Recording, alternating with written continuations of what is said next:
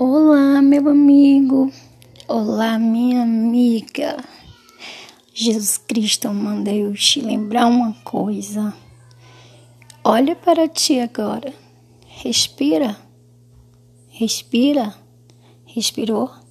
Observe o vento que pulsa dentro de você. Este vento aí não é seu, não.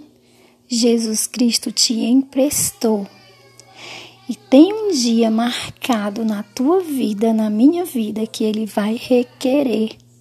Você já parou para pensar nisso? Que um dia Jesus vai requerer o ar que tu respira? E quando esse dia chegar, nós temos que dar conta ao Senhor de tudo que fizemos de bom e de ruim. Se fizemos mais coisas boas, obras boas, a nossa nota vai ser 10, aquela nota lá que aprova os alunos. Ai, para o vestibular alcançar um futuro melhor. Não é isto? Uma simulação.